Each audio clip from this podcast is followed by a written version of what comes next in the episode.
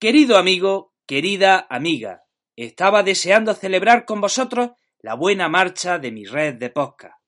Aunque las cifras son modestas, no dejan de ser significativas. Ahora que crecemos más que nunca, es momento de parar, mirar atrás, celebrar lo conseguido y, sobre todo, dar las gracias. Es cierto que saber el número exacto de oyentes y suscriptores es algo muy difícil. Los podcasters solo tenemos indicadores pero según esto, podemos dar algunos datos. Fíjense, hace un año celebraba en mi página de Facebook haber llegado a las 10.000 reproducciones y haber alcanzado una, una, audiencia media de 500 reproducciones semanales. Es cierto que a veces pasa que lanza un podcast y por uno de esos misteriosos algoritmos que rigen Internet, este revienta descargas y se sale de la media por arriba, pero dejando a un lado esos hits Actualmente estos son mis datos de audiencia. Justo un año después he alcanzado las 100.000 reproducciones. Tengo una audiencia media de 3.500 reproducciones semanales, lo que supone unas 500 descargas diarias. Además, en el reproductor iVox he llegado a los 1.000 suscriptores. En iTunes, por los pocos y confusos datos que tengo, calculo que debo tener aproximadamente unos 600 suscriptores.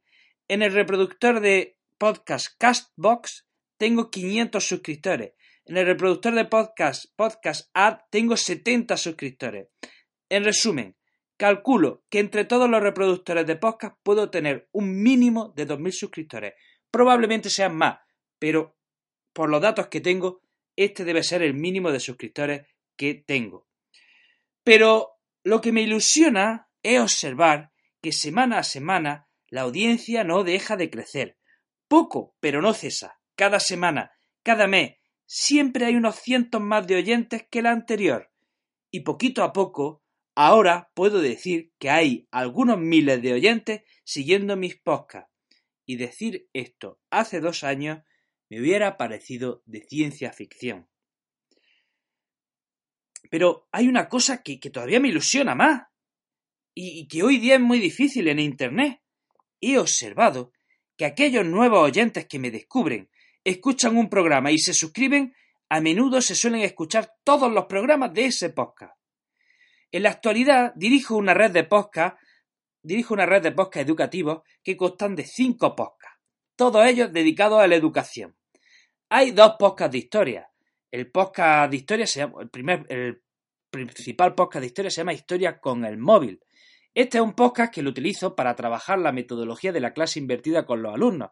En ese podcast me grabo, grabo mis explicaciones y así los alumnos las tienen en internet, pues ya sea para estudiar eh, antes o después de mi explicación en clase. Tengo otro podcast que se llama Historia de España para Selectividad, en el que hago lo mismo.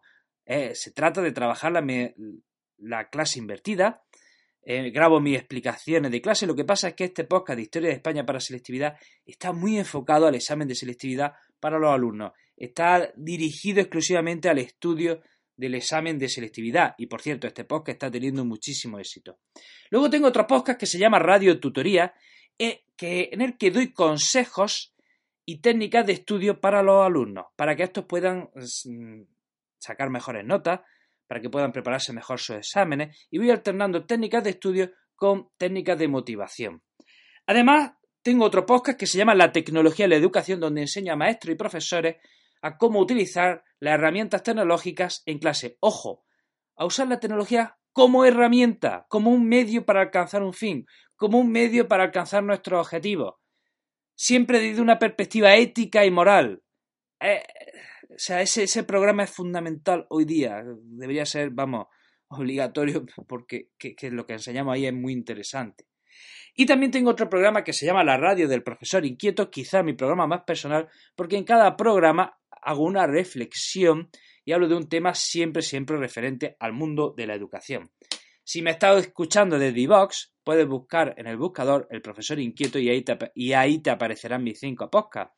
Si me estás escuchando desde iTunes o Apple Podcast, si puedes, poner en el, puedes poner en el buscador Juan Jesús Pleguezuelos y ahí encontrará eh, todos estos podcasts de los que estoy hablando. Y la verdad, no conozco a nadie que haga algo parecido. Esta red de podcast educativos educativos quizás sea la primera y única en lengua hispana. Y quiero compartirles mi historia, porque ustedes me están apoyando, ustedes están viajando conmigo. Mi nombre es Juan Jesús Pleguezuelo, tengo 35 abril en Matariles y soy de Jaén, pero estoy afincado en Granada. Y hace poco más de tres años tuve una revelación. Me caí del caballo y me di un ostión.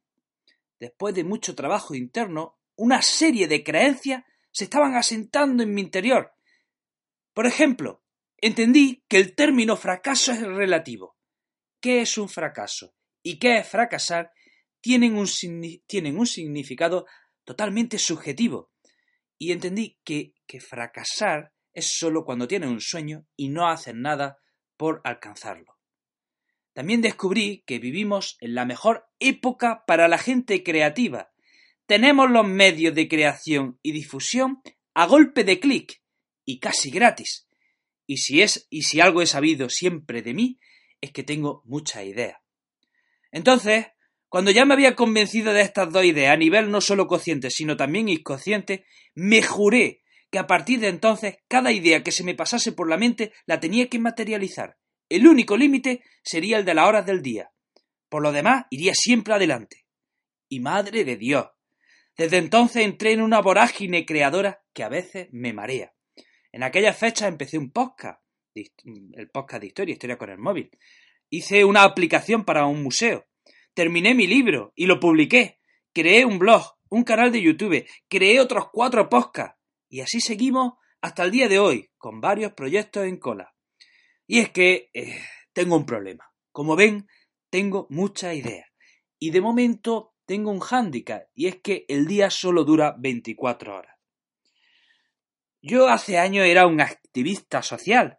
Siempre, siempre, siempre me implicaba con todas las cosas que consideraba justas.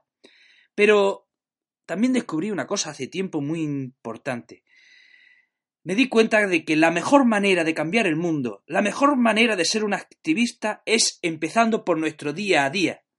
Si, por ejemplo, yo me, preparo, yo me preparo buenas clases, si me tomo en serio mi trabajo, si trato a los niños con cariño y respeto, seré un ejemplo para ellos. Y de este modo puedo cambiar el mundo. Si además eso no solo lo transmito a los alumnos, sino que lo llevo a un podcast y en la distancia lo transmito a los oyentes, entonces mi esfuerzo por cambiar el mundo puede ser más productivo. De verdad, me cuesta explicar las ganas que tengo de seguir creando proyectos. Me resulta difícil explicar las ganas que tengo de trabajar y de producir más podcasts. Y puestos a seguir creciendo. Marquemos objetivos y hagámoslo de forma pública. Aquí lanzo mi apuesta y compromiso. Si en un año he pasado de 500 descargas semanales a 3.500, para, para la temporada que viene me propongo llegar a las 15.000 descargas semanales. Y si hace un año acumulaba en el canal 10.000 descargas y hoy he llegado a las 100.000, dentro de un año me propongo llegar al millón de descargas.